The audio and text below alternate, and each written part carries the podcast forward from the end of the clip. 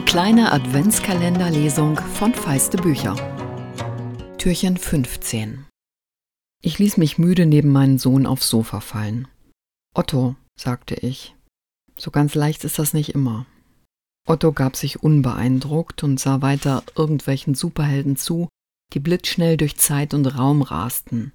Aber nach einer Weile sagte er dann doch etwas. Sie nennt mich jedes Mal anders. Heute hat sie sogar mal Fabricius oder so zu mir gesagt. Wahrscheinlich hat sie es irgendwo gelesen. Meinen richtigen Namen kennt sie seit Jahren nicht mehr. Der Superheld ging gerade in Flammen auf, weil er allzu schnell gerannt war und die Reibung sein Cape entzündet hatte.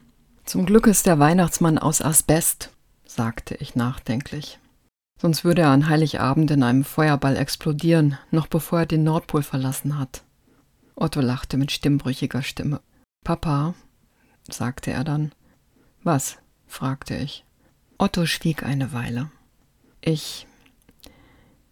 Ich möchte nicht, dass du mal so wirst, nuschelte er dann, ohne vom Bildschirm aufzusehen. Ich konnte nicht anders. Obwohl Otto schon 14 war, musste ich ihm den Arm um die Schultern legen. Fertig nicht, versprochen. Und dann setzte ich nach Fabricius. Otto boxte mich lachend in die Rippen. Morgen ist Achilles wieder dabei.